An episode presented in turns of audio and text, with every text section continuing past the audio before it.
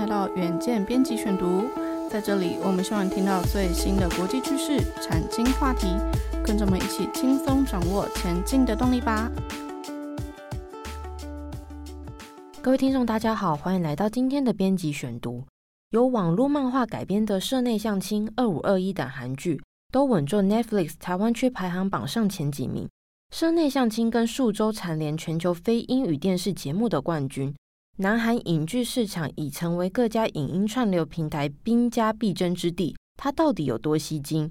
根据美国杂志《Variety》报道指出，继二零二一年韩剧《鱿鱼游戏》《海岸村恰恰恰》大受全球欢迎后，现在韩剧在影音串流龙头 Netflix 上具备主导地位。韩剧《社内相亲》已经连续三周稳坐全球非英语电视节目的榜首。根据串流收看数据调查网站。Flix Patrol 的数据显示，截至三月底，社内相亲的观看时长为三千两百五十二万小时。社内相亲不仅在四月五号迎来结局，更写下十一点四 percent 的收视佳绩。在播出期间，更进一步带动原著网漫《我和社长相亲相爱》的销售与阅读数。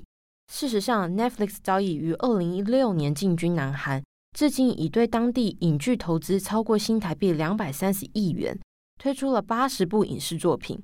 二零二一年，Netflix 决定在南韩设立专门产出原创作品的制片工作室，并在鱿鱼游戏大获成功后，加码宣布继续投资一百四十五亿元来支持当地原创，瞄准更在地化的影视内容。日经新闻分析指出，亚太地区串流平台用户的收视习惯会更倾向选择观看在亚太地区或是自己国家生产的影视内容。不止在地化，多元类型的南韩影视内容也积极抢攻 Netflix 的排行榜。以校园爆发丧尸危机为主轴的《僵尸校园》，探讨未成年犯罪的《少年法庭》，追捕逃兵的《D.P. 逃兵追缉令》以及《二五二一》都榜上有名。近期由网络漫画改编的《社内相亲》大受欢迎，也凸显南韩的网络漫画逐渐成为南韩影视产业最受欢迎的 IP 来源。目前已经有超过两百五十部的韩国网漫被改编成电影、电视剧，其中就包含口碑与票房俱佳的奇幻电影《与神同行》、职场显示剧《卫生》等等。当然，由于游戏的爆红，也让其他影音串流平台，像 Disney Plus、Apple TV 开始积极投资南韩的影视内容，从原先以好莱坞为中心的商业策略，逐渐转向发展更在地化的内容。拥有《星际大战》、Marvel 等影视作品的 Disney Plus，在去年十一月就正式进军台湾、南韩以及香港的市场，并宣布二零二三年前要在亚太地区推出五十部作品。光是在南韩，Disney Plus 就表示对当地内容投资的金额高达新台币约九千两百四十亿元，其中也包含运动赛事的转播权利金。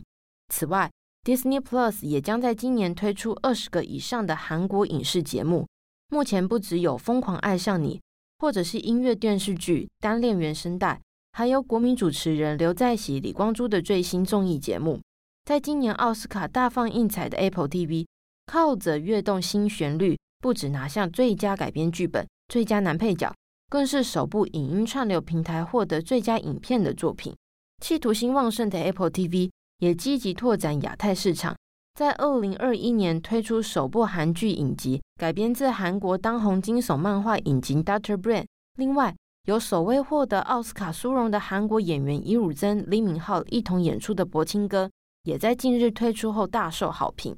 从《鱿鱼游戏》再到近期的《社内相亲》、《二五二一》等，都凸显南韩影视在全球的吸睛程度。这也让各家影音串流巨头争相抢下南韩影剧市场。推出更在地化、更多元的剧集，这是吸引潜在用户付费订阅的关键。